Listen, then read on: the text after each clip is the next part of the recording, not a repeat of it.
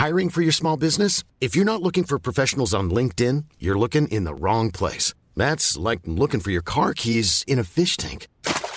LinkedIn helps you hire professionals you can't find anywhere else, even those who aren't actively searching for a new job but might be open to the perfect role. In a given month, over 70% of LinkedIn users don't even visit other leading job sites. So start looking in the right place. With LinkedIn, you can hire professionals like a professional. Post your free job on linkedin.com slash people today. En revenant à la lampe à huile, je ne crois pas au modèle Amish. But there is one more thing. Don't try to be too smart. Pay taxes when, when you have to pay taxes. Je ne peux pas répondre à, à, votre question, Monsieur le Président, parce que je n'ai pas de monde connecté. And that was a big mistake, and I'm sorry. Welcome to the Cybertruck Unveil. Voilà, je suis localisé en Allemagne. Signaux faibles, le podcast de siècle digital qui décode l'actualité du numérique. Bonjour à toutes et à tous, nous sommes le mardi 14 février 2023. Voyons voir quelles sont les actualités du jour, c'est parti, on commence par l'Europe qui mobilise 3,75 milliards d'euros pour investir dans la tech et faire émerger de futurs géants. On continue avec les entreprises américaines du cloud face à la Chine en Asie du Sud-Est. Apple ensuite qui se heurte à des obstacles en Inde, de quoi remettre en cause son implantation, nous verrons cela. Et on termine par le robotaxi d'Amazon qui transporte désormais ses propres employés en Californie.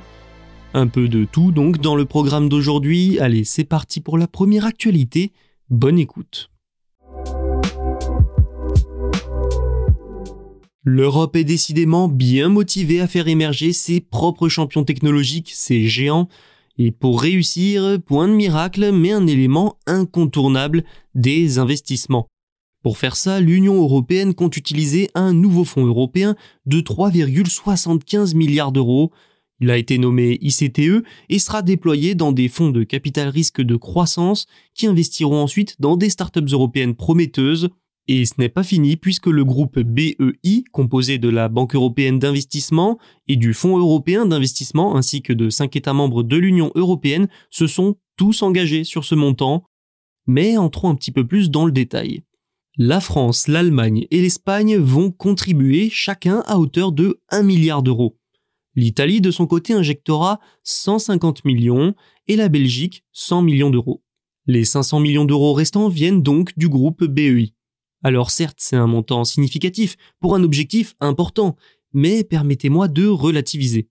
En effet, l'objectif initial annoncé en février 2022 lors de la conférence Scale Up Europe n'était pas vraiment de 3,75 milliards d'euros, mais de 5 milliards, un montant qui n'a donc pas été atteint.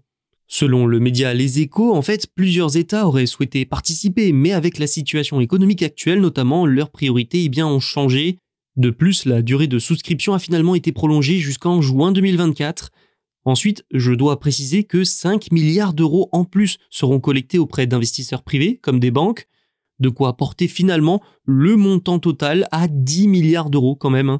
Cet argent sera déployé sur 3 ans sur une dizaine de fonds de plus d'un milliard d'euros.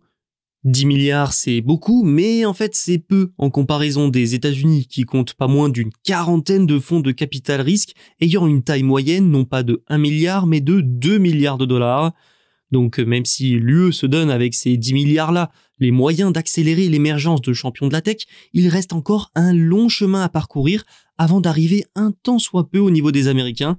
Mais ça reste un bon début et surtout le témoignage d'une forte volonté européenne.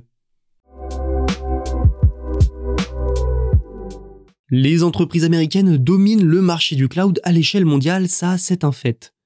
Amazon Web Services, Google Cloud, Microsoft Azure trustent régulièrement le top 3. Et pourtant, cette domination est mise à mal en Asie du Sud-Est. Et oui, ces géants du cloud sont maintenant confrontés à une concurrence chinoise croissante dans cette partie du globe, une concurrence sur fond de tensions géopolitiques entre les États-Unis et la Chine. Alibaba, Huawei, Tencent, tout autant de géants chinois qui veulent investir des centaines de millions de dollars en Asie du Sud-Est dans les années à venir, ça en fait de la concurrence. Selon plusieurs analyses, les entreprises chinoises auraient déjà dépassé leurs concurrentes occidentales. En Asie du Sud-Est, Alibaba, Tencent et Huawei gèrent chacun plus de zones qu'Amazon Web Services, Microsoft Azure ou encore Google Cloud. Pour ce qui est des infrastructures cloud, les entreprises chinoises ont aussi dépassé Google en part de marché en Thaïlande, selon les données de Gartner. Cette percée des sociétés chinoises dans le cloud témoigne du fait que les entreprises de l'empire du milieu sont poussées à se développer à l'étranger, et parfois malgré elles. La répression du pouvoir, puis le récent ralentissement économique du pays poussent ces géants à se développer sur de nouveaux marchés et à trouver de nouvelles sources de revenus, comme le cloud. Enfin, l'Asie du Sud-Est est un marché prioritaire pour de nombreuses entreprises chinoises. Elles y voient une meilleure chance d'y réaliser des bénéfices par rapport aux marchés matures comme les États-Unis et l'Europe, où les entreprises technologiques chinoises sont aussi davantage surveillées, il faut le dire. Alibaba Cloud, par exemple, le plus grand fournisseur chinois, a promis en septembre un nouvel investissement de 1 milliard de dollars. Huawei, de son côté, fournit des services cloud aux agences gouvernementales en Thaïlande et en Malaisie.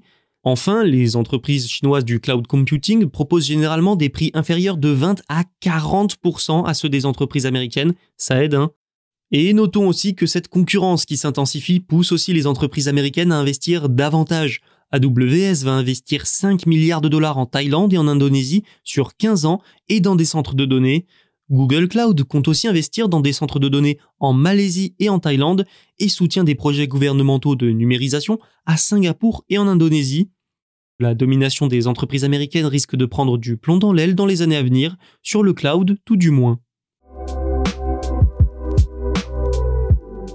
Dans Signaux faibles, on vous parle souvent de l'Inde. Le sous-continent asiatique souhaite de plus en plus concurrencer la Chine, la Chine qui voit pas mal d'entreprises partir ou déplacer une partie de leur production. Le Covid et la politique zéro Covid de Pékin ont mis plusieurs chaînes de production à l'arrêt, pénalisant les entreprises, ce qui a amené à une tendance, trouver de nouveaux pays pour une partie de la production. Et l'Inde, comme le Vietnam d'ailleurs, se sont vite placés comme les pays prêts à accueillir ces entreprises. Apple a donc décidé depuis des années de commencer à produire certains appareils en Inde, notamment l'iPhone 14.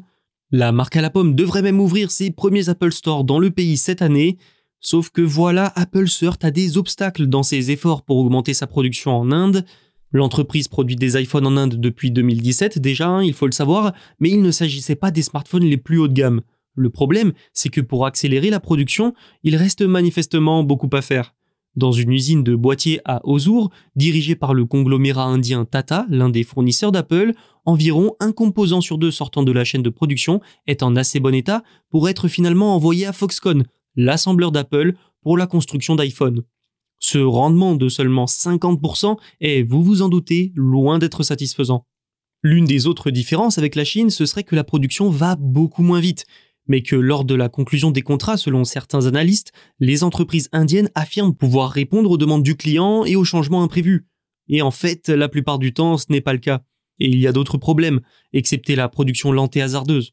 Les ingénieurs d'Apple sont parfois logés dans des hôtels du centre-ville, à deux heures des usines où ils travaillent, ce qui nécessite forcément quatre heures de trajet quotidien et une perte de temps. Mais malgré ces problèmes au démarrage, les analystes restent confiants et affirment que le potentiel de l'Inde pour Apple est énorme Tim Cook, le PDG de l'entreprise, se disait même très optimiste pour l'Inde. Il a qualifié ce marché, je cite, d'extrêmement excitant et d'objectif majeur. Tata, un géant local, a des plans ambitieux pour devenir un fournisseur d'Apple à l'image de Foxconn.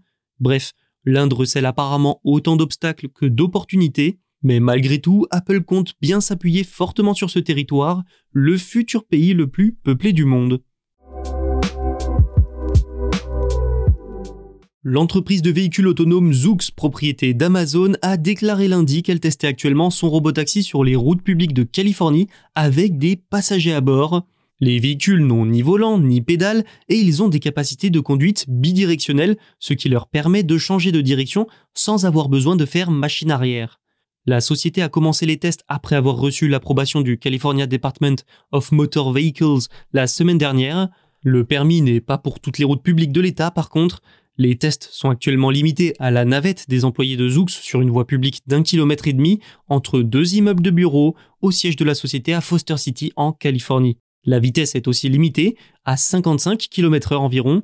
La société n'a pas précisé la taille de sa flotte, mais les dirigeants ont déclaré avoir construit des dizaines de véhicules. Je rappelle qu'Amazon a acquis la startup en 2020. Malgré des tests qui semblent pour le moment positifs, aucune information n'a été donnée sur le lancement d'une flotte de véhicules pour transporter le grand public. Zoox se rapproche ainsi de Waymo, qui a déjà reçu l'autorisation de déployer ses services de taxi sans conducteur en Californie et de faire payer les passagers pour les trajets. Parmi les concurrents, je pourrais aussi citer Cruise de General Motors. Le secteur des robotaxis ne semble donc pas au point mort malgré de récents licenciements et la conjoncture économique difficile. On peut même s'attendre à voir le nombre de robotaxis se multiplier sur les routes en 2023. Voilà, c'est tout pour aujourd'hui, j'espère que ça vous a plu, n'hésitez pas à vous abonner et on se retrouve demain pour un nouvel épisode. Here's a cool fact. A crocodile can't stick out its tongue. Another cool fact, you can get short-term health insurance for a month or just under a year in some states.